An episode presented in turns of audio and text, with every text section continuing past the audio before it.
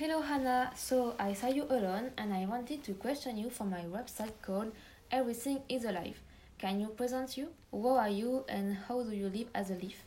Hello, Miss. It's a pleasure to be in your website. So, my name is Anna and I'm a tree leaf, and now I'm gonna tell you about my story. Oh, okay, I listen to you, but at first I would like uh, to ask you about your origins. What kind of tree do you come from? Do you know when where you were born? Of course, I come from an oak tree, and uh, I was born when the worm started to arrive. Ah, okay, now you can tell about your story. So, I was born surrounded by my family, and we were very joyful together. All the day, I, s- I saw uh, my little brothers and sisters being born and growing up. But uh, my life was a little bit turbulent. We saw four legged animals, very scary and very fast. Do you know what is it? Mm, yes, is it squirrels? Uh, maybe, I don't know.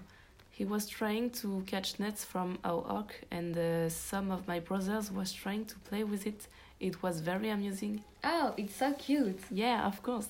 And uh, sometimes there were animals flying near us, and uh, some of them were taking a break on us. Some of them hit our branches with their mouths. My parents had to chase them away. Moreover, some nested on us.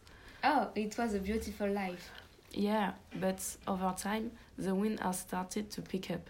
I saw few members of my of my family fall, and I was very afraid. Oh my god, it's so depressing. But it's not the worst. After all my family failed, I was the next. The drop was terrible. The wind as, uh, was very strong. I fell from a big height and very quickly. I crushed myself on the ground, and now my whole life has changed. Oh, it's horrible. I'm so sorry for you. But do you mind continuing the interview? Don't worry, it's okay.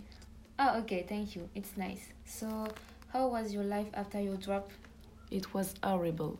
I lost my whole family. I was lonely, afraid, and I was so cold. As you can see, I lost my handsome, handsome complexion. Uh, what did what did you like that you look like before? I was a nice green, tall and strong, but now I'm ugly. I turned brown and I lost my force. Oh, how did you turn like that? Um, it was very, uh, it was raining a lot. Sorry, I was soaked, and it's a reason of my changing. Moreover, people wasn't paying attention to me, so I was getting crushed. Uh, and I was very hurt and upset. I fell into depression. It was very traumatized. And uh, just after, just after that, you found me. Oh, okay, I see. Thank you a lot for your testimony. I hope you will find an a happy life, and it was a pleasure to talk to you. It was a pleasure for me too. Bye, Miss. Goodbye, Hannah.